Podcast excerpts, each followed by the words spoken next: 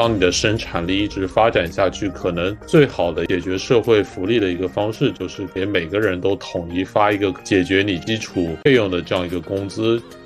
以人为本的这些能力，AI 可能不在人类的这个社会里头具有一个沟通优势。我说了无数次我要狸花猫，它画出来就不是。Hello，大家好，这里是罗丧尸和金子的客厅，我是罗丧尸。Hello，我是金子。Hello，大家好，我是 Roger。嗯，今天 Roger 又来我们的频道做客了，我们的流量男神。对，其实 Roger 贡献了很多很有意思的节目，然后播放率也一直在我们频道是居高不下，至少不说前三吧，第一、第二肯定是他了，就是第一。现在对，好，那今天我们其实来聊的一个话题呢，是有关于 AI 如何影响我们普通人的生活的，它在我们生活中有哪些应用啊，带给了我们什么样的感觉？来，我们还是像以往一样，先自我介绍一下吧。好，我呢其实是一个在人工智能这个领域的从业者，但我的职位其实是偏应用的产品经理啊。我只是跟这个呃 AI 这个行业一直有一些关系。嗯，我自己的工作领域中啊，其实跟这个 ChatGPT 相关的比较少。我是呃跟图像识别这个领域的工作比较密切。图像识别可能就涉及到一些呃计算机自动去识别这个图像的这个内容。比如说识别到你是猫还是狗还是特定的人，以及呃你的骨骼呀这些，这是我自己的工作相关的领域。然后呢，在 GPT 出来之后，可能我是三四月份才正式的开始接触这个产品，然后后面我也有用它在工作和生活中去帮我做一些简单的事情。行，我来简单补充一下我的对关于人工智能的一些背景吧，就像。刚刚金子所说的就是我也是在互联网行业工作，但是我的本职工作呢，可能和人工智能并不是那么的关系紧密。我自己在这过去的一年多里面呢，是其实是以一个初学者的身份来学习很流行的像 Mid Journey 纹身图或者是 ChatGPT 这些生成式人工智能。嗯，作为一个局外人呢，我也是非常虚心的，通过自己的实践来学习各种各样的人工智能工具，来试图探索他们如何能够帮助我提高，比如说工作中的效率，或者是在工作之外，赋予我更多的像艺术方面的一些创造力。今天呢，也很高兴受到两位主播朋友的邀请来。和大家分享一下，我也是同样作为一个学习者的一些小小的经验吧。对，谢谢大家。嗯，好的。那么，作为这三个人中对 AI 和 ChatGPT 等等一系列的东西了解最少的我啊，就作为本次的一个更更更补充的一个主持人吧，就是当做这样的一个角色。对我只能说，我最早开始用也是今年。六月以后了，就是老板突然想说，我们要不要用 AI 来进行一些设计或者是一些创意灵感的一些寻找，所以当时买了一个课，然后里头带着账号，所以我才有幸用到了。因为对于我们设计公司来说，它并不是一个所谓的刚需，那可能对金子和 Roger 来说，他们的生活中也经常运用到嘛，因为金子算是 AI 相关的行业的。中国的这一边的打工人，然后 Roger 算是美国那边经常使用的这样的一些使用者嘛。那我的话其实比较后的才开始学习和接触这样一些东西。那么首先我是想我们大家一起来先聊一聊，我们每一个人大概是什么时候开始接触相关的一些产品，呃，并且是对他们有什么样的感知呢？嗯，啊。那我呢？其实之前就像我说的，我接触的都是图像相关的这个产品，因为在这个算法或者人工智能这个领域吧，算法识别、语音识别和文字识别，它们可能相当于是三类，可以理解为并不那么的强相关。哦，那我一开始接触的几乎全部都是图像相关的，一直到今年，我记得年初十二月份的时候，其实 GPT 就已经在美国就是开始有讨论度了，但是那时候我还是比较保守的一个状态，一直到三四月份它发酵起来，我才接触。那个时候呢，因为确实是它涉及到那个网络的问题。然后用起来很费劲，而且它又需要注册账户什么的，有门槛。然后后来当时是我呃男朋友他先呃买了这个产品，呃买了之后我也是用了他的这个网络，然后上去看了尝试了三点五，后来又尝试了升级之后的 GPT 四，感觉体验还是挺不错的。工作的时候就是经常会用它来写文档做总结。后来的时候呢，我们公司是呃比较倡导使用这个 A I G C，然后就是说买了个那个 Mid Journey 的账号让我们用。那个时候我就开始使用了这个 Mid Journey，然后同时呃我们在家里的电脑上也安装了 Stable Diffusion。嗯，但是这个软件我一直都没有就是完全的使用它，我真正用的多的就是 Mid Journey 和 G P T。嗯，对，其实我也是使用的软件也和金子刚才提到的几款对非常的重合。我记得当时是二零二二年的夏天，当时应该是像嗯 Stable Diffusion 还有 Mid Journey 这些产品可能是刚刚发布第一个版本或者是试用版吧。然后当时我在网上看到了一些新闻报道，觉得非常的有意思，然后就。尝试了一下，我记得像当时的 Stable Diffusion 还是一个非常看得出是一个试验产品性质的一个，怎么说？它是托管在一个叫做 Google Colab 上，就类似于一个呃代码托管的这样一个方式吧。然后，对，当时我还是折腾了好久，然后开始试用。当时说实话，因为它是最初的版本，所以。呃，当你输入一些类似于英语的提示词的时候，你会发现它的图片出来非常的不尽如人意，就是和你想象的可以说是差的挺多的。呃，当然，随着几个月的不断的版本迭代呢，你发现这些文字生成图片的工具变得越来越好用，甚至能够生成出一些，比如说在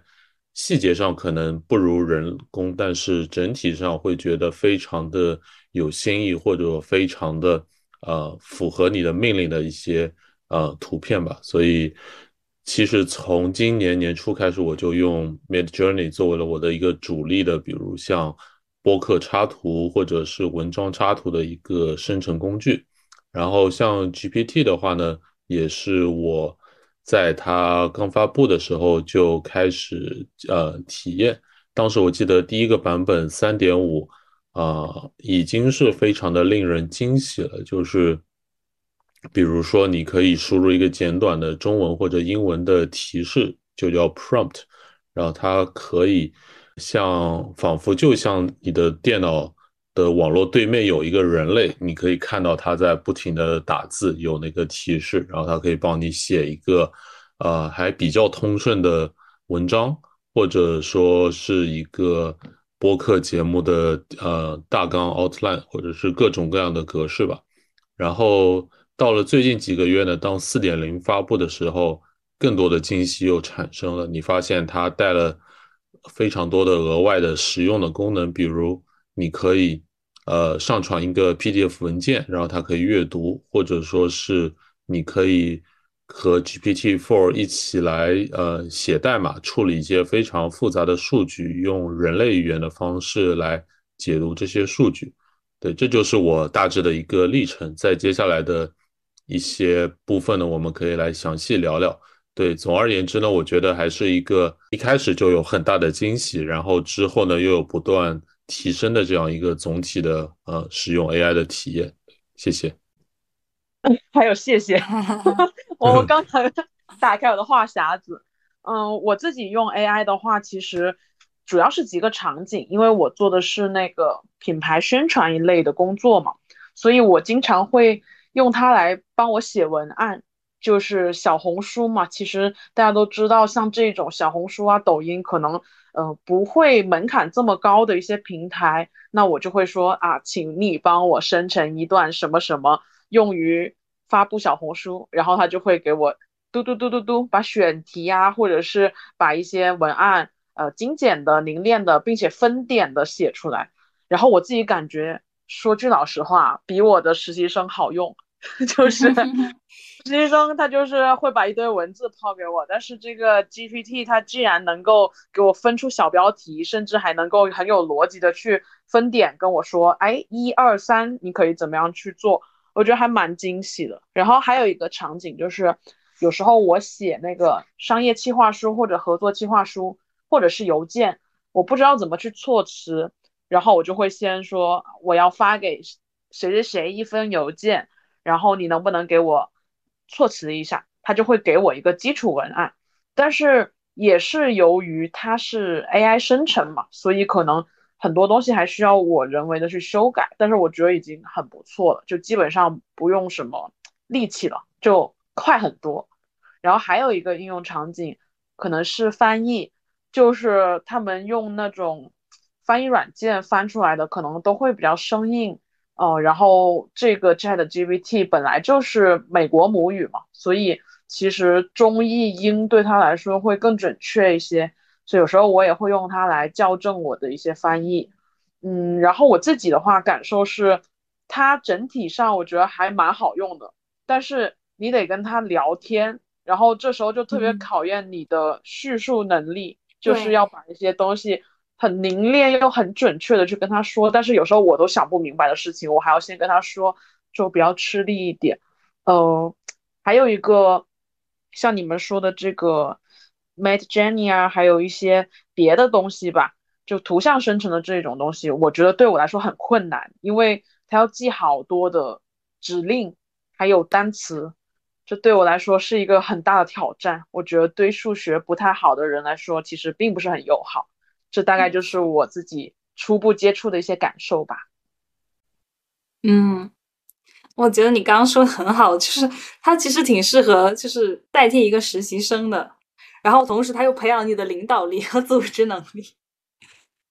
对，被他被他驯服了。哎，对。那我们接下来就来讨论一下，就是像你们在应用这些 AI 的过程中。能不能举些具体的案例？你们感觉便利或者是不方便的地方都是哪一些呢？嗯，我觉得我我可以先说它好的一面，就是为什么我会愿意用它，即使它需要让我先配网，然后再去呃登账号，每次都呃很繁琐，而且经常因为网络不通而不断的刷新，但我还愿意用。嗯，有一次我们领导让我写一个一万多字的。嗯，类似蓝皮书吧、白皮书这样的，就他先他给了我框架，他让我先把它丰满起来，根据我有的资料。那我看到之后就觉得很头大，而且要的很着急。我又不希望我的工作时间都做这个，因为我是做产品嘛。我觉得像文本的工作，我就希望能压缩它的时间。那这个时候我就想到，我得用 GPT 来帮我干这件事情了。虽然它有一万字，但是呢，它是有结构的嘛。我就想清楚，他哪一部分需要我给他提供什么样的资料，然后他要怎么帮我把这些资料进行总结，嗯，然后用一种什么样的语气啊、感情或者组织结构，这些我告诉他之后呢，他就可以帮我生成。那么我其实就会变得很轻松，因为他的逻辑思考能力，我觉得是很强的。就是有时候我看一眼很乱的东西，想想不清楚的。即使是语言组织有些混乱的，发给他，他还是能给你梳理出一个，嗯，看起来很有逻辑的结构。同时呢，它还能生成表格，我不知道你们知不知道，就是它的这个表格，哪一个？就是 GPT 就可以，他那个表是能直接拿走用的。我就跟他说，你把这些东西给我改成表，他就会给我改成表。包括微软的，它那个也出了一个叫小，哎，叫什么名字我忘了，微软的这个。产品也是一样可以的，而且比这个 GPT 有时候还好用，但它是很快就让你付费了。我就主要还是用 GPT。嗯，后来呢，做一些什么产品功能描述啊，总结性的。一个是很繁琐，一个是它又每次根据不同的需求，比如说这个你要多少字，那个你又要缩减到多少字，这个是提交给这个城市的一个投标方案，另一个呢又是另一种需求，那这种情况下就交给 GPT 去做，它至少能够帮助你做出来一个百分之七十的工作，但他他做完之后，我是自己一定会看一遍并且修改的，因为我觉得他还是会有一些误解我意思的地方，是不可以完全交给他。呃，再有一个是我写文书吧，写文书我其实有想想过可不可以用它试一下，但我发现呢，他帮我去总结一些，因为有时候这个学生可能提供过来很大段的文字，那他可以帮我去总结提炼一些文字，但是真正想去写一个精彩的故事。或者嗯，突出呃真正核心的这个能力，还是需要我来搞，就是他搞不定。嗯，然后还有一个体验就是，我觉得 GPT 四是比三点五要呃好用一些，但是也不是特别值得花这个钱，因为你总是还要再修缮一遍的。嗯，我来补充一些关于文本的我自己使用 AI 的一些体验吧。然后这里呢，可能说的会有一些分散，因为主要我是刚刚其实我在看我的这个 GPT Four 的这个使用历史，然后想从中来给大家分享一些有趣的使用例子吧。然后对这里其实还是挺推荐，因为我知道像 GPT 还有它的各种各样的类似的市场上的竞品，他们现在呃基本上都提供一个非常类似于聊天软件这样的一个。用户界面或者说用户体验，就是你和他的一些交流的记录呢，应该都是会有这个像聊天记录这样这样被保存下来。所以说，啊，你在使用完成以后呢，你如果以后还需要的话，你可以也上去看一看，就是还是挺有意思，或者说能够借鉴的。然后这里先分享的第一个例子呢，可以就是。我之前有一次想出去做一个短途的一个旅游自驾游，然后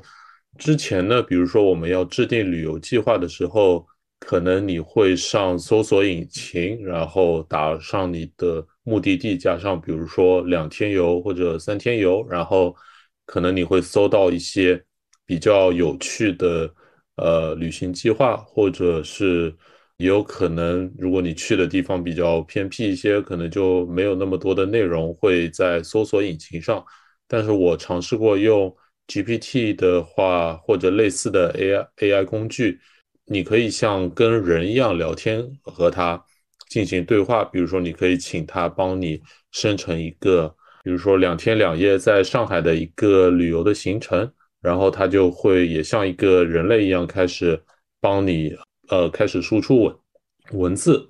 呃，甚至呢，你可以在中间跟他进行追加一些对话，比如说，呃，能不能请你将，比如说第二个地点，嗯，东方明珠改到第二天，然后他也会非常智能的，就像一个助手一样，来帮你进行一些文字上的改编。这是第一个例子。其实这个也是大多数的 AI 的文本工具他们在推广时候经常使用到的一个呃案例，我觉得还是挺有意思的。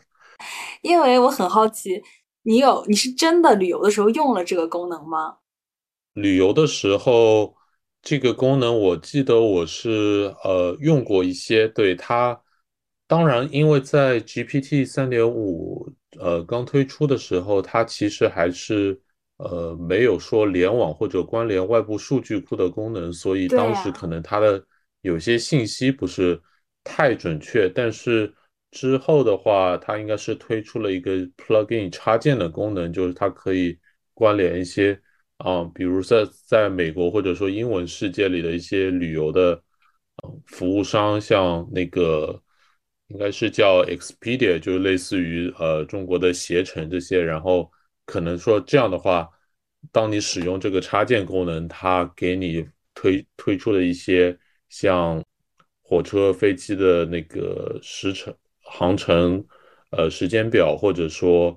呃你的一些酒店的地址，可能会更加的准确一些。当然，当然，我觉得这可能也是目前的一个局限性，就是说很多这些工具它的本地的这个数据库，可能像 GPT 只更新到二一年。然后在之后的数据，你必须是得用一种联网的方式来使用，否则的话，确实准确度不高。当然，联网了之后，很有可能因为它目前其实这个还是一个纯文字预测的一个人工智能的模型嘛，所以说它对于这个所谓事实，它还是其实没有自己的一个判断能力，它只是说在众多的这个互联网的数据中选择了一个概率最大的一个结果来补完它的这些文字的生成。这可能也是说，目前因为我跟我自己的一些做学术的朋友在讨论，他们对使用 AI 来，比如说完成研究或者写作，还是比较有抵触。因为真的是，如果你不懂某一个话题的话，很有可能就会被 AI 生成的那些洋洋洒洒的文字给带到一个非常错误的方向。对，嗯，但是从你刚刚这个应用方式，因为我最近不是 gap 了嘛？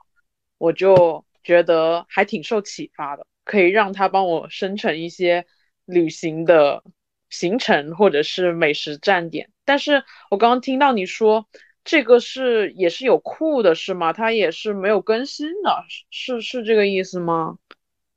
对，就是说它的像 GPT 这个最新的一个版本，呃，就是它用的是这个训练的方式，就是。它应该是，比如说用一些爬虫类的工具，或者是直接和一些网网站的服务商，让他们直接提供这些原始数据。然后最新是应该到二一年九月份左右，然后这个数据当然是海量的，可能他们绝大多数百分之九十九的数据是用原始的方式输入到这个训练过程中，还有百分之一，我记得我看到的新闻报道说他们。因为是大部分是英文数据，所以他们会找到一些，比如说像肯尼亚的这些外包的一些数据标注服务商，因为呃那些国家他们的官方教育语言也是英语，所以他们的成本会比较低，因为还是在非洲发展中国家，然后可能会请大量的一些数据标注人员来帮他们呃标注数据。其实用通俗的话来讲，就是说。让一个人类来用机器能够听懂的方式来把一些，比如说互联网上的文字转成一个基于事实的一个这样的数据，而不是说简简单单的这个自然语言。然后通过这样的有那个标注组和非标注的大量的原始数据呢，就是训练出了一个模型。大家可以看到，比如说它很多模型，它们的那个名字的备注都有，比如说什么什么七。B 还有二十三 B，B 通常就是 billion，就是十亿的意思，就这样也大家可以想象出这个规模有多大吧。目前好像我上次看一个研究还是新闻报告，他们说遇到的一个最大的问题就是，几乎现在互联网上我们能看到的大多数数据都已经被训练了，也就是说之后这个 AI 它。至少在这个数据完整度上，这方面可能就没有像之前这样有一个爆发式的增长，因为你就算每年更新，你也可能只能更新一年左右的数据，对于它整个这个输入端的这个完善程度来说，也就是一个非常小的这样一个线性的增长变化，就可能之后的一些研究或者工程人员，他们可能会想。更多的从另外的方式，比如说像模型的设计方面来改善这个模型产品的效果，单单纯的在堆积输入的训练数据，可能已经不是一个非常可行的方法了。对，嗯，哎，我这里想说，其实我用 GPT 的时候，我就是很少让他给我提供外部链接，因为我让他给我讲、给我提供一些新闻的时候，他给我的永远都是四零四的页面。然后，刚你说到这个数据标注这里吧，其实我我就想回应今天群里面讨论的一个问题，就是关于 AI 它到底是增加了人工还是减少了人工？因为从我自己工工作的体验来说呢，我们是有一个数据标注组，就所有做算法都要去数据标注，包括这个是可以外包的，就是你可以是一个什么都不懂的人，但是我对你进行一段时间一段时间简短的培训之后，你就可以帮我标数据了。是一个大量的重复的人工的工作，这个其实就是像搬砖一样，也就是说，其实你只是换对换了一个地方搬砖而已，因为它本来顶替的也是一些比较重复的劳动嘛，一种再分配，在我的理解里。所以其实你是觉得它是减轻了工作量，对吗？嗯，它减轻了我们日常的工作量，同时它还创造了一些工作机会。嗯，是，其实，在他们群友热烈讨论这一块的时候，我整体还是觉得它是减轻的比比增加的负担更多。但是怎么说呢？这个事情也是个相对的，就是它其实增加了一些我要跟他对话的成本，这可能是你想要应用它的话，你需要学习的一个过程。但是整体而言，如果说我们假设，比如说九年义务教育都按着这个。体系哎，教了你一门这种语言，那可能啊，你之后就可以比较好的减轻一些人工效率。因为至少从我而言，我经常会觉得 Chat GPT 给到我的一些说辞是比一些 普通人说话要清晰很多的，只是说可能他没有那么有人情味，或者是他没有那么具体。就比如说，我之前问他能不能给奥森的某某办公室主任写一封信。他因为不了解奥森这个人，所以他可能只能在措辞上客观的增加一些关于奥林匹克森林公园的一些措辞，但是实际上很多人性的东西还得是我们真人去调和。所以我觉得可能更多他给我增加的成本应该是我学习机器的这个门槛，或者是学习他们语言的门槛。但是从效能上说，我觉得总体上还是我是比较乐观的。不知道 Roger 是怎么一个想法？嗯。讲到这里呢，其实也可以，我正好来引出一个另外一个例子，就是我尝试用它来做一些编程或者说是数据可视化的一个使用案例。就是我发现在这个例子里呢，就因为当时我是自己先手动先准备了一份这样的 CSV，其实就是类似于 Excel 表格这样的一个原始数据，然后我用了 GPT 的这个插件功能。让它来导入这个数据，然后来进行一些基本的绘图。然后这时候呢，我就发现 GPT 它是，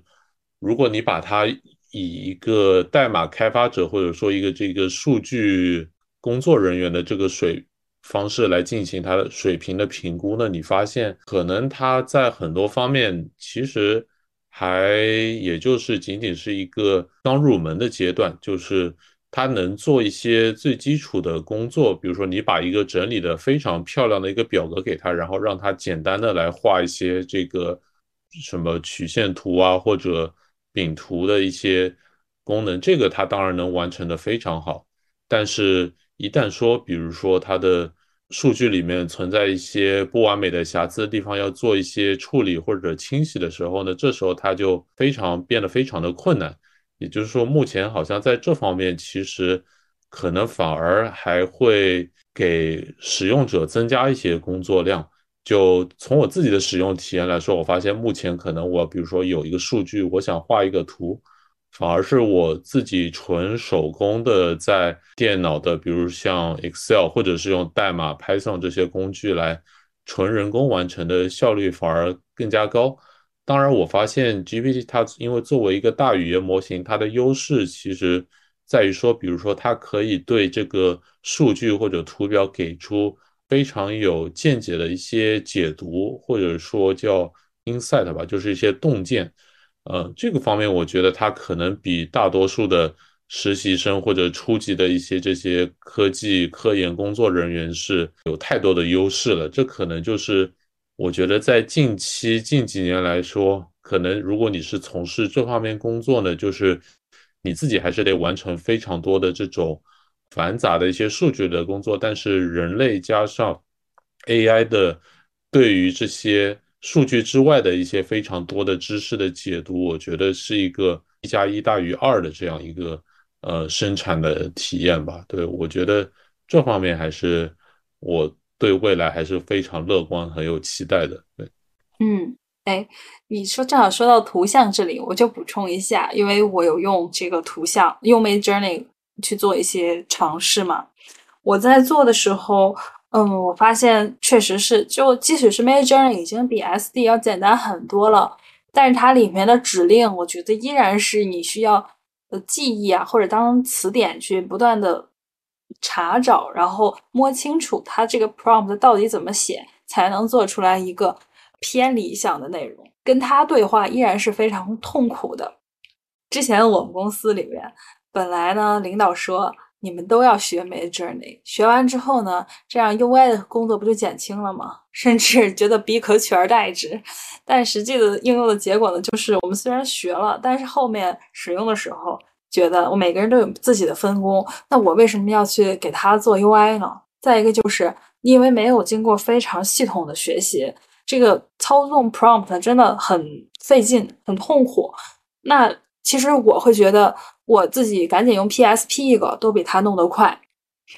那这个时候对他的这个成本理解成本就很高了。同时，其实这几个呃产品出圈之后，很多公司产生了这种就是 prompt 工程师的岗位，就是专门去做这个。怎么说呢？也算是公司结构层的一种优化，去优化他们这个设计的工作流程。我倒觉得那样是可取的，但是其实还是专人做专事儿。如果你本身不是一个做图的人，嗯，或者你不是一个 UI 设计师啊，或者是什么平面设计师之类的，嗯，他们对你的这个帮助还是有一点点表面，就没法不可能说你用了这个软件就能够替代。同等级别的这个设计师成为大师了，就就做出了作品能成为大师级别的作品了。呃，我感觉这个是非常难的，就是它就是需要你本身具有专业度，包括审美啊之类的。哎，那之前你的播客头像不就是用它生成的吗？你自己当时的感觉是怎么样？我的感觉是，嗯，他画的非常好看，但是它不是我要的。你知道我想要什么？我这个我的金子的书房的播客，我想要他画一个和你的手绘风格一样的人，他给我画了这个，这已经是我当时用了半个多小时的时间给他磨出来的。后来我实在受不了了，我说啊，还是第一稿好。对他当时出的那个，第一是金子从来没有留过这样的头型，第二是那个猫也不是金子的猫，第三是这个画风也比较日系，可能跟我们原先所设想的还不太一样。对，而且我我我说了无数次我要狸花猫，他画出来就不是，他听不懂，听不懂。就我每次跟 Midjourney 沟通，我都想删他。哎。这里我提一下，就有没有你们可以不知道有没有尝试过，它 Mid Journey 有个叫做 Blend，就是混合模式，就是可能你把比如说你刚拿到的它生成的一张图，然后你可以用 Blend，就是和你想要的一个呃风格的图片可以混合一下，这样好像一般最后出来一张混合以后的产品可能会。就兼具两者的一些风格，一般效果还不错。对，我不知道有没有尝试过这个。没有哎，我等着可以。你说到这个，我就有体会。今天我正好临时抱了一下佛脚，我就去学了一下你这个 blend 的指令。然后它里头是这样说的：它有一个叫做杠杠 i w 的一个指令，就是说它能够识别你的图和你的文。然后你在这里打 i 的话，应该就是 image 嘛。然后 W 应该是 right，我我猜的哈，然后它就是意思是你在这里输入一个比例，比如说你要输二，那可能我会对图片的取样就以二比一的方式去跟文字的取样去做一个融合，然后最后得出一个你说的那种混合式的一个东西。然后这里就有一个问题，就是你要去界定它的出图风格。比如说，我给了一个建筑的手稿，然后我说你帮我出一个效果图，然后他可能出的是现代的，也可能是中式的，也可能是西班牙的，就你不可控，所以你还要再加入大量的风格的指令。再一个是它角度不可控，你是要两点透视，还是一点透视，还是什么样的一个场景，你还得跟它加一层筹码，就是你能想象的东西越多越具体。你要的东西可能才会好，但是实际上呢，它这个库又不能说我在前一个库上叠加，它只能说每一次都随机生成一些不一样的东西，所以最后那个图的使用率就很低。你只能说是，哎，做出这个草稿，可能我选几个样式还挺喜欢的，然后我自己还得重新按着那个图临摹一遍，我觉得是它的一个局限性。嗯，对，它就是一个，就是很像实习生。你让他改图，他不行；你让他画图，他可能还画不明白，但是他又能干点什么，就这种这种级别。对对，而且你还得调到跟他一样的语言模式或者是频率，他并不会试图去理解你在想什么。是的，你要有耐心，就像教小孩子一样，越说越像个小朋友。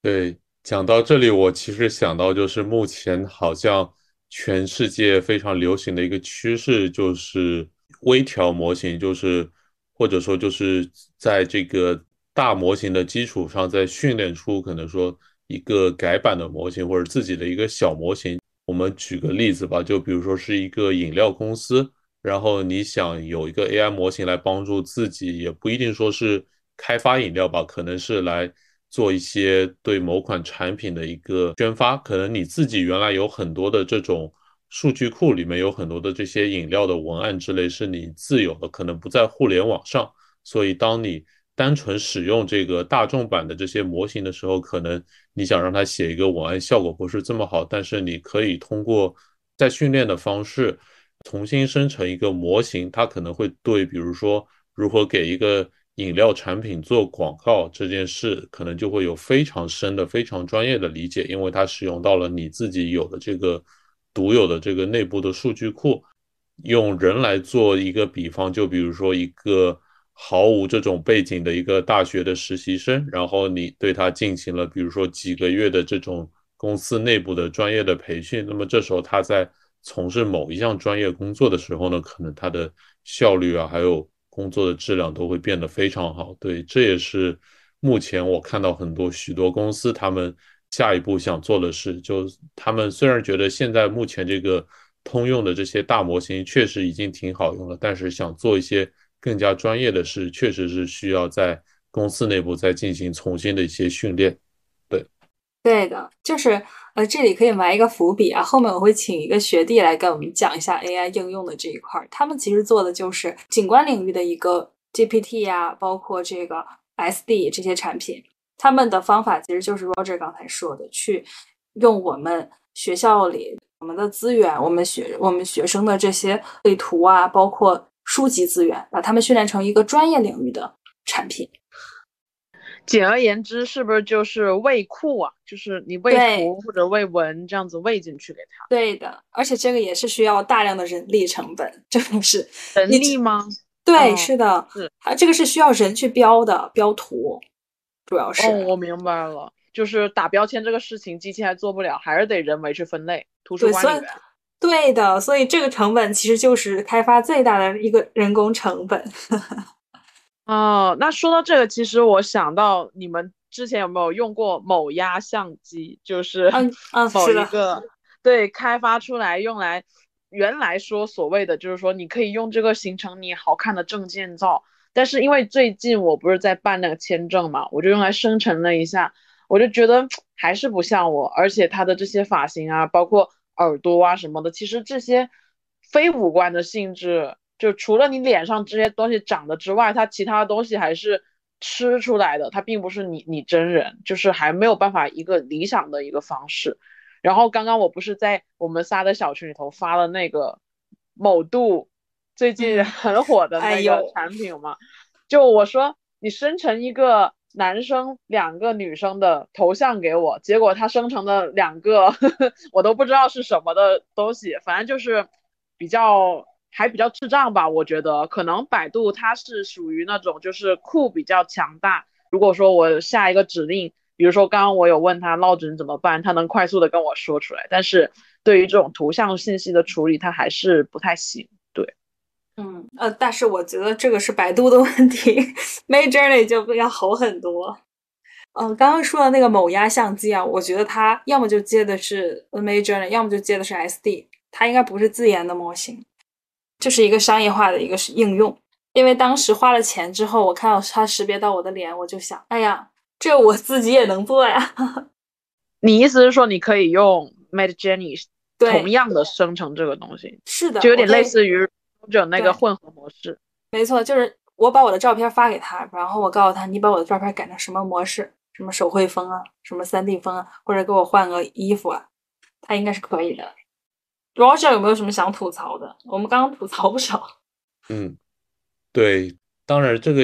吐槽归吐槽，我发现它其实这个还是有很多解决方法的。就比如说，像我刚才讲的那个引入原始数据，然后它 GPT 它其实自带一个这种 Python 这样一个数据可视化的编程功能嘛。就虽然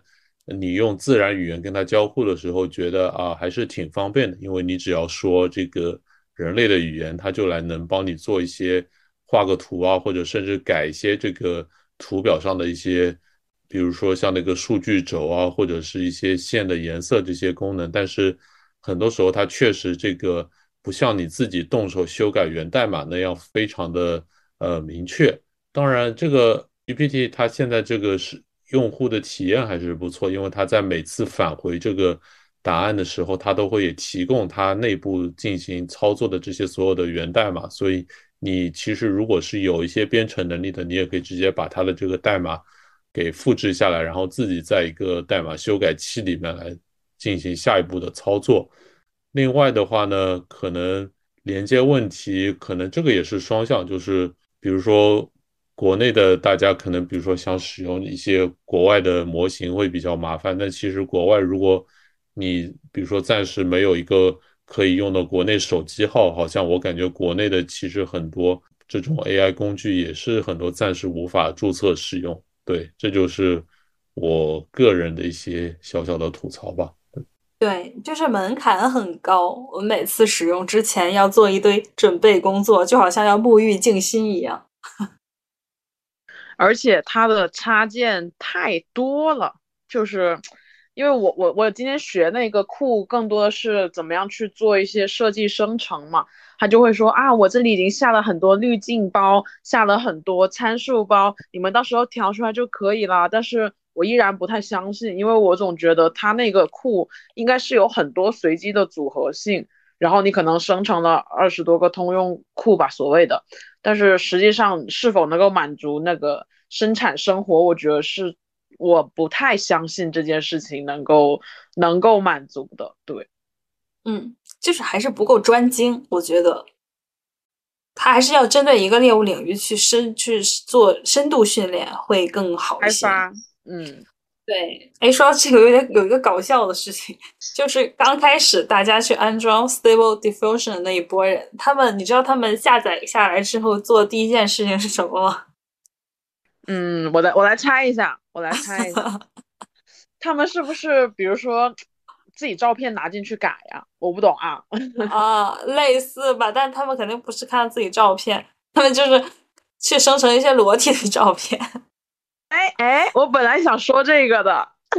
我本来想说这个的，但是我不太好说，感觉。对，因为我的我认我的每一个朋友，他们用的时候都是先搞这个试一下，哎，真好玩。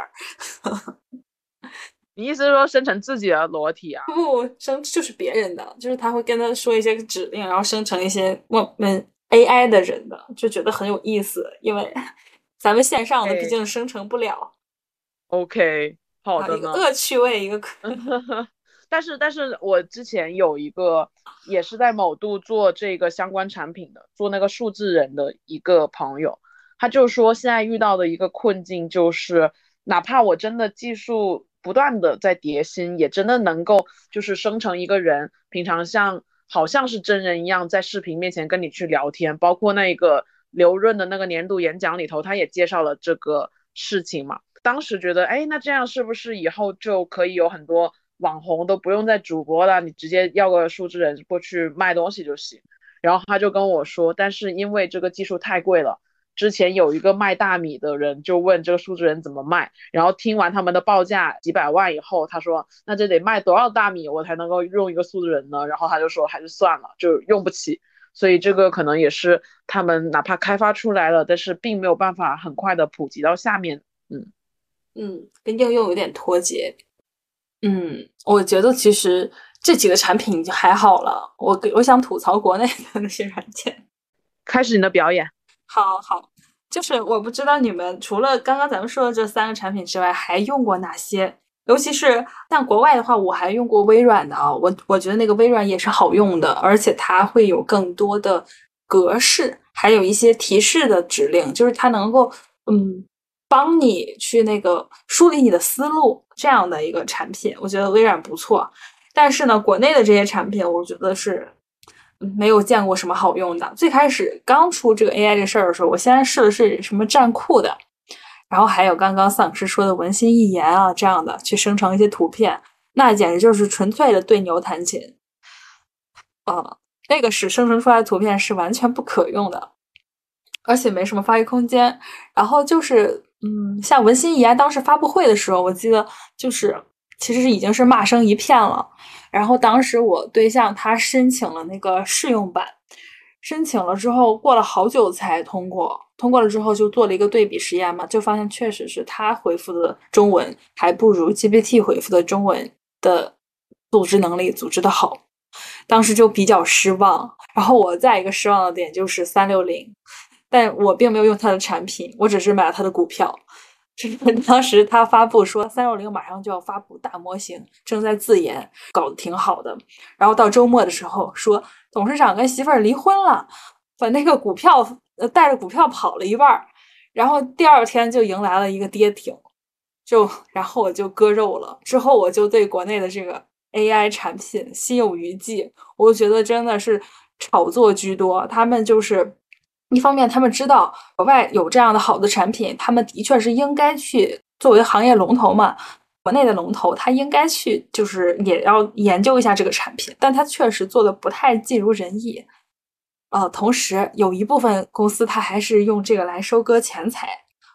包括就是四五月份那一波，嗯。大涨之后，很多公司的这个高管他们就是进行了一波抛售股票的操作。我觉得，嗯，呃，有点不喜欢，资本行为了呗。是的，是的，这是资本行为了。其实很多公司它根本没有在做 GPT 相关的东西，但它还是就是借了一下这个东风。嗯，那你就好像设计公司里头的某上市公司，它一直在炒作元宇宙，实际上。它也只是做了一个幻灯机，不断的打光的这样一个空间罢了。但是它叫这个叫元宇宙，对他们就是在用这个来拉股价，去去迷惑我们。是，包括有一些人在咨询我转行的方向的时候，说这个人工智能方向怎么样，AI 方向什么怎么样，我都会跟他说，你去看一下现在的研究报告。到底发展到哪个层面了？你再决定这个事情，你要不要跟他一起发展？你不要就随便听人家白活白活，就觉得他有多么的先进。就大部分人对于他的这个光环效应，就是不了解且放大，就是有这样的一个心态。我觉得这个，嗯，虽然说一开始是想吐槽这个事情，但是后来我想想，好像是人自己的那个价值观念没有捋得很清。对，有些时候我觉得是人的问题。是，就是在接受这种新的观念和技术的时候，其实没有很好的处理好自己看待事物的一个标准，或者是他对于这些东西的评评价方式。嗯，哎，Roger 有没有用过其他的这个 AI 相关的产品？像我的话，我对也可以给大家推荐几个，就是可能大家需要用那个有些要，比如说科学上网的方式来使用吧。就是因为刚才我们其实集中在这个。主要是文字和图片这个两方面嘛，然后我也可以再给大家推荐一下其他领域的一些 AI 工具。然后，嗯，像比如说音乐音频自动 AI 生成这方面呢，可能目前这个做的还没有像文字或者图像这么的完善。但是我知道，像谷歌他们就在做自己的这种类似的模型，也可以简单，已经应该有一个简单的试用版本了。我记得它的。名字应该是叫 Music LM，这个东西呢，它的用处就是你可以输入一个文字版的提示，然后它可以生成一段适用于这个文字提示场景的一个 BGM，嗯，或者是一个他自己创作的这样一个音乐。就举一些有趣的例子，比如说你可以生成一个什么赛博赛赛博朋克版本的一个。呃，rap 的 beats，类似于这样一些有趣的东西吧。对，这个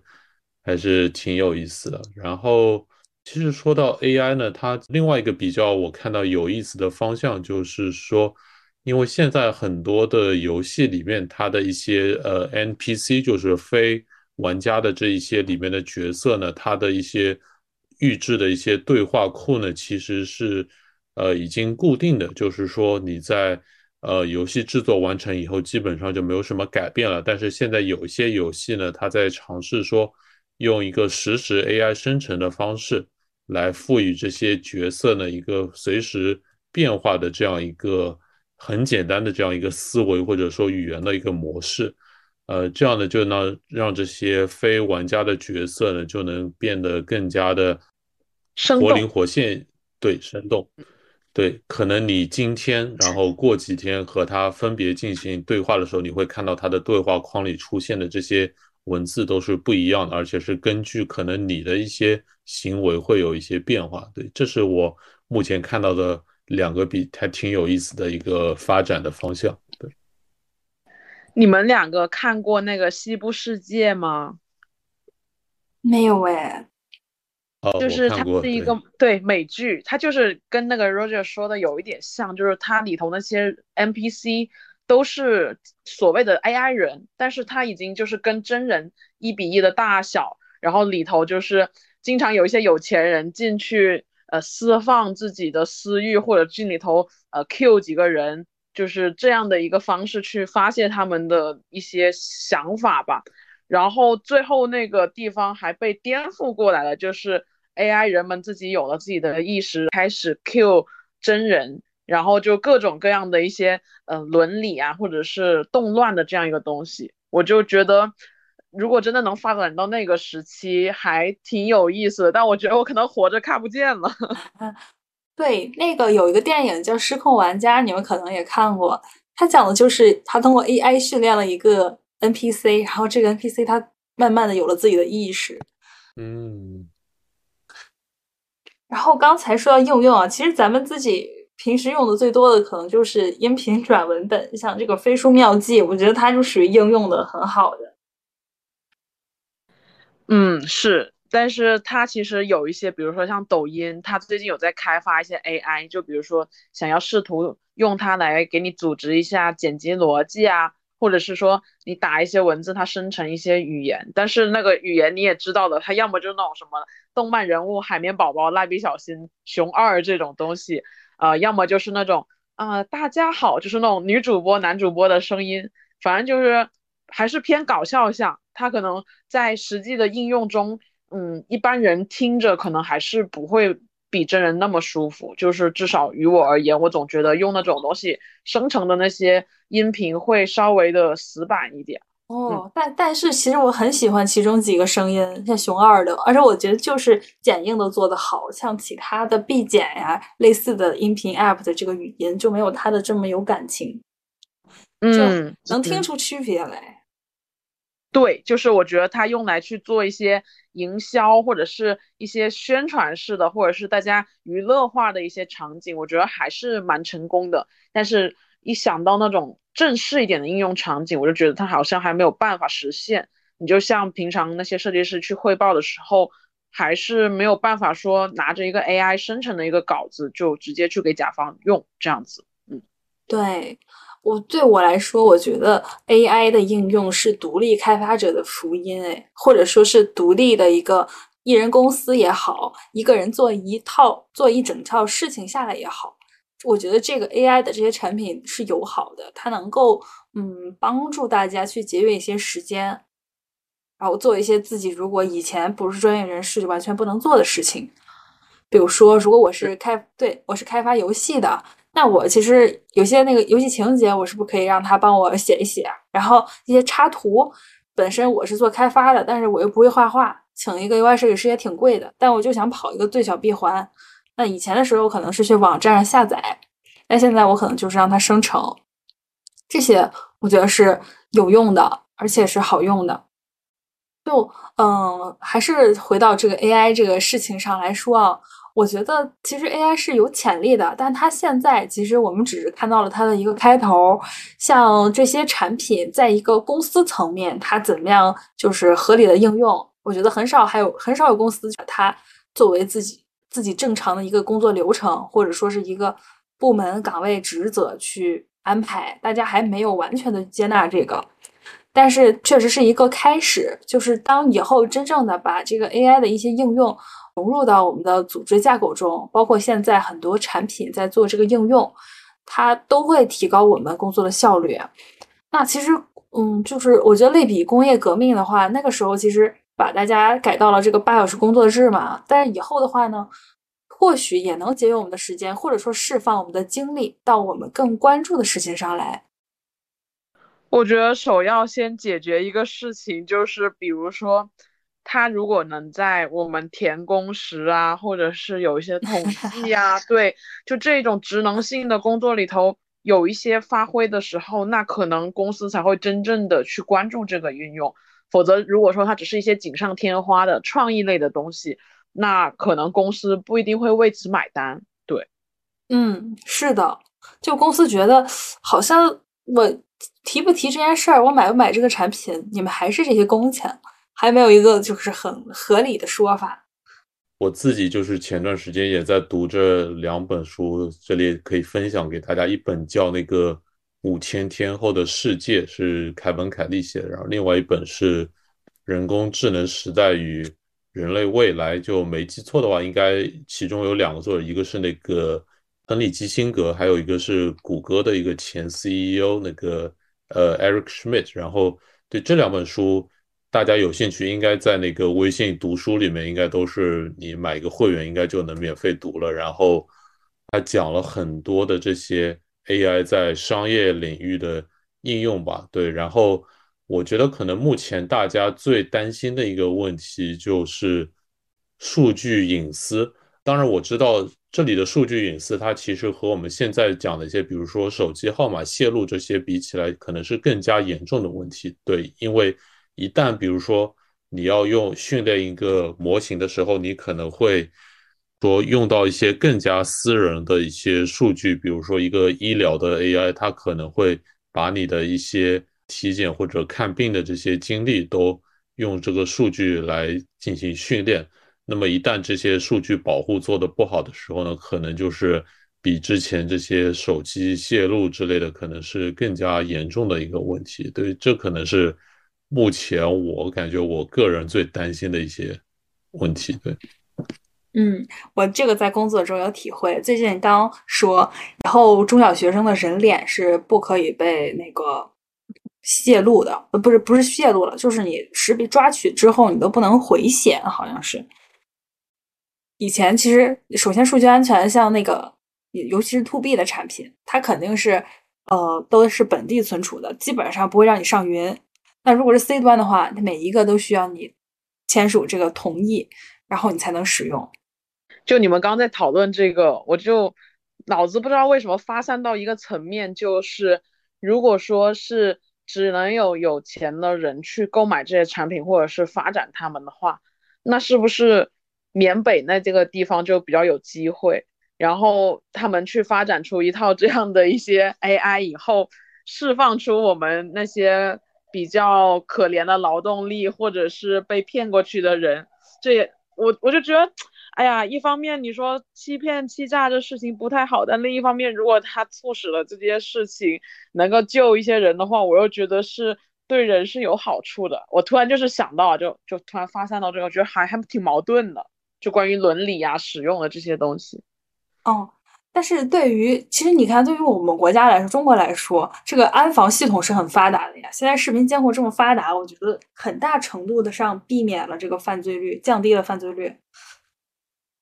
但是其实国外咱们现在就是管不着嘛。嗯，那我们前面聊了这么多关于 AI 的一些优势劣势，我其实还挺好奇，你们觉得你们会被 AI 取代吗？嗯，我我如果说我现在自己的这个工作的话，产品经理其实它有点偏协调和管理的这个层面的岗位，它是应该是不会完全被取代的，但人数是可以减少，因为这样子其实很多所谓产品助理的工作，你完全是可以通过 AI 来完成的，就像我说的那些呃文本的工作，包括其实像我们平时画原型图啊，整理一些需求，包括会议纪要这些东西，就是确实是可以大大缩短时间的。那省去的这个时间，可能你本来一周工作五天，就变成一周工作三天。那其他时间你干嘛呢？现在可能是摸鱼啊，但是以后肯定不会，就是反正不管哪个岗位，我觉得摸鱼肯定不是永恒的，就最终会缩编的。Roger，你呢？嗯嗯，我的话，如果比如说是一些代码开发的工作，我可能觉得对 AI 在接下来的五年之内可能会取代掉就最最最做基础工作的呃这些人，对，就是比如说你每天的工作只是改一些、修复一些代码的 bug，或者是加一些很基础的功能。当然，我觉得一旦涉及到比如说再上去一些这些设计代码的这些工作呢，可能就是。AI 目前可能也没法取代，我觉得真的到了，比如说这些工作会被取代的那一天的话呢，呃，可能这个它的生产力的发展已经到了一个，呃，有这种时代革命性的这样一个突破阶段，可能那个时候，我觉得生产力也解放了，就可能整个这个社会的这个物质富裕程度也到了另一个台阶，可能反而就是失业的人可能也会有保障吧，就比如像现在很多。呃，我知道一些国家，他们都在想提倡一个叫做 UBI，是叫 Universal Basic Income，就是统一的基础收入这样一个概念。他们也是觉得说，当你的生产力一直发展下去，可能最好的一个解决社会福利的一个方式，就是给每个人都统一发一个可以解决你这个基础生活的一些费用的这样一个工资。就比如说。我不知道，如果拿中国举例，可能是一个月 五六五六千这样。对，当然比低保会高很多，就是可能和一个最基础的工作就差不多。然后这样的话，你可以把剩下的时间，就是想自己做一些，比如说 AI 暂时还没法解决的一些呃独特的一些创造性的工作啊之类的。这样可能对整个社会发展反而是有益处的吧？对。我的感觉的话，其实我对于 AI 的一些畅想，它其实如果真的发展起来，就会本质性的改变我们所有可以想象的生活方式。所以我会觉得，如果说我要被替替代掉，我想象的场景应该是当人类的肉身不再重要的时候，我会被替代掉。所以我会觉得，在我有生之年，可能我基本上替代不掉。原因是，我想了一下，我日常做的这些主职也好，兼职也好，都是些什么类型的工作？都是以人为主体去环绕它发生的一些事情，比如说市场活动、商务洽谈这个东西，AI 只能替我完成文书，但是真正的一些人和人打交道的技巧和共情，这些人以人为本的这些能力。如果是我一直是有的话，AI 可能它没有办法，就像我们前面说，共情到这些东西的时候，它就不在人类的这个社会里头具有一个沟通优势，那只能说是效率上提升了，但是关键链路上还是需要我这个人。然后我又想到，我平常在做的是，比如说街舞老师，那这个东西你说 AI 和机器人能不能教？可能未来能，但是你看现在小米发的那个 机器人，也就只能啵啵啵这样的走路，我估计也是够呛。而且街舞啊什么的运动啊，都会有很多的文化的一些东西在流动吧，所以我会觉得这些东西还是需要人一个肉身的人去做这样的事情。然后我又想到之前开咖啡店或者是酒，你。如果说是调酒的那个人，你肯定是会比机器酒，我觉得目前来说看起来要更宝贵一些。就是机器可能标准化不会出错，你去买麦当劳、肯德基，它的味道差不多。但是我觉得人他自己手冲啊，或者是说他自己在创造这一杯饮品的时候，他所赋予它的价值，或者是他的这种情感，又不是机器能够代替得了的。所以我会觉得，可能如果说我们在做一些以人为本的这样的一些市场活动或者是打交道的时候，我会很难被取代。但是如果说做的是更趋向于跟机器去协同的工作的话，那有可能会，或者是说重复的一些劳动的话，那有可能会被取代掉。对，嗯，是的，现在已经有了虚拟 idol，但是我们依然会喜欢真的人。这个就是区别。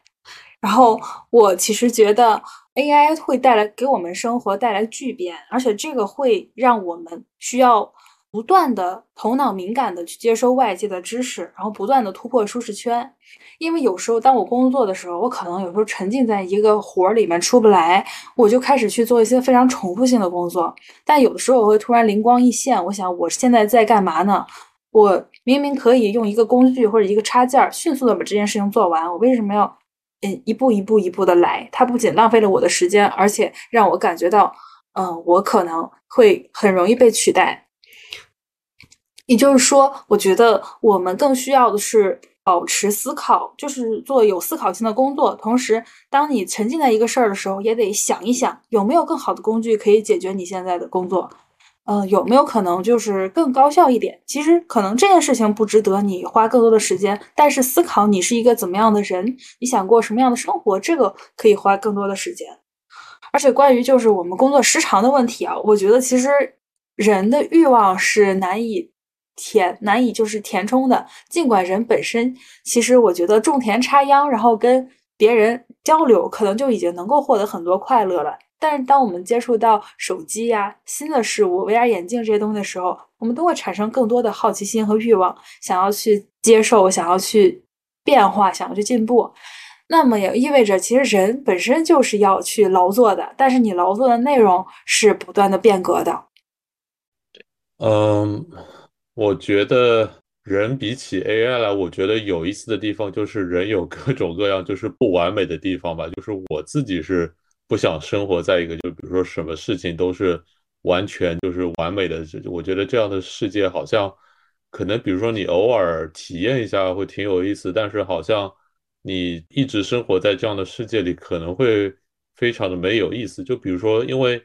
人之所以，比如说会感觉一件事情有这个幽默或者说好笑，就是其实就是一个天然的一个这种防御机制，就是你发现有一个什么可能潜在的一个威胁，但是最后没有，那么这个就是好像人发笑的一个机制。我觉得，如果当你到了一个非常完美的由 AI 取代所有的。包括你自己的一个这个世界的时候，可能就是我觉得情感这方面可能就会变得非常的奇怪，甚至需要 AI 来帮助人来模拟这些情感。就对我觉得不说会不会被取代吧，至少我自己觉得是不想让 AI 来就是代替这个社会中太多人的这个一些社会的功能啊或者职位啊，就包括我自己吧，对。你说这个，我突然想到，最近我在小红书上看到有一个业务，就是你如果有那种死去的亲人的图片或者视频或者是音频，那些公司可以帮你生成一个这个数字人，就是说让你可以跟他好好道别啊，或者是能够跟他沟通。嗯，但是我我会觉得就是，嗯，好像他也是一，就是至少于我来说，他其实就不是我的，比如说。父母、爷爷奶奶，就如果他们离离开我，或者是离我比较远的话，他就不是这些人，所以我还是觉得，嗯，他很难去替代。然后再一个，刚刚其实金子在讲那个劳动力的这个事情的时候，我有想到，他会自然的分化出两类人，一类是他会随着这个 AI 科技，他越学越多，越来越能够驾驭这个事情，或者是能够拿到更好的薪酬的这样一波人，还有一波人就是他就是。不想学也不会学，越来越离开脱离这个东西的人，然后串联到 Roger 前面说的，为什么每个人都要加一个低保，其实也是为了防止这些分化后的人产生一些矛盾，然后产生出恶性的事件。但这个东西我觉得体系太复杂了，而且在 AI 没有完全的发展到那个程度的时候，我现在还难以想象社会会变成什么样子。但我我其实还挺期待它有一些想象力性的突破的，嗯嗯，同时我们也还是可以去欣赏最本真的没有 AI 也没有工业革命之前的生活，嗯，那我想问最后一个问题，就是你们觉得如果说不想被 AI 取代，或者是短期内并不想让它这个 AI 发展的速率过快的来临，你们觉得自己作为我们？自己也好，或者是听友们也好，应该增强自己哪些方面的能力呢？嗯，这个我从我自己的角色来说的话，我需要是两方面，一方面是增加自己不可取代的能力，不可取代的能力可能就是一些软实力。软实力就是情感上的能力，情感上的情绪价值啊，包括管理的能力呀，包括和人沟通的能力，以及去，嗯，怎么说呢？还有一些个人的逻辑思维。第二个方面就是，我还是得保持跟这个时代的那个，就是怎么说，跟这个时代一起进步。就是他有什么新的知识，我得尽快的去了解到才行。毕竟也是 还是在这个领域混嘛。我觉得可能我会想说，之后可能反而是像比如说体育教育这些工作，我觉得可能重要性会变得越来越高，因为我觉得可能甚至其他的一些教育都可以被 AI 取缔，呃，也不是说错，不是取缔，被取代。对，我觉得大家还是锻炼好身体吧。我觉得 AI 毕竟不能帮助你这个提提高自己的健康这方面，这个还是得靠自己努力，然后。那你对我觉得之后这些体育方面这些工作，我觉得是永远不会被 AI 取代的。对，你知道吗？我做的就是体育，智慧体育。但是我们不是取代了，我们就是辅助老师的考核啊、技术啊，给你提供异常动作的反馈。就你不要以为它就不会被取代，就是也有工具在那个开发中。哦，你这样子的话，我就想到一些叠加式的。场景就是，如果说不想被取代的话，可能我们自己去叠加一些不同的特性，比如说像我们刚刚说以人为本的这些肉身上的、身体上的健康的一些方向，比如说你在学的营养师，比如说体育类的，比如说我在教的这些街舞，就这种有点文化象征或者是跟我们身体是息息相关的这样一些东西，我觉得可能短期内不会被取代。再一个就是我觉得。情感上的升华吧，因为从我自己咨询的时候，我会感受到很多人还是很需要情感的依托的，嗯，各种各样的真情实意的这些人人本身能够给予到的一些东西，他就已经脱离了这个数字化社会，更加偏人文的这样一个条件。就像我们老说，历史的发展一一方面是科技线在走，另一方面是历史线在走。但经常历史线是会被忽略的，因为好像它对于我们的日常生活并不会造成什么影响。但我觉得人之所以为人，可能这一条线它是很重要的。嗯，对，就目前而言，人工智能还主要是人工。再一个就是管理岗也是很难被取代的，因为背锅这件事总要有一个人来背，最终都要落实到人，是吗？对，嗯。好，我觉得今天讲的挺好的，差不多了。好，其实不管怎么样，我们还是嗯更期待它未来的一些演化吧。对，嗯，是的。好，那我们今天就觉得乐观就行。对，嗯。好，好，那我们跟听友们说声再见喽。好喽，那拜拜，拜拜，谢谢大家，拜拜。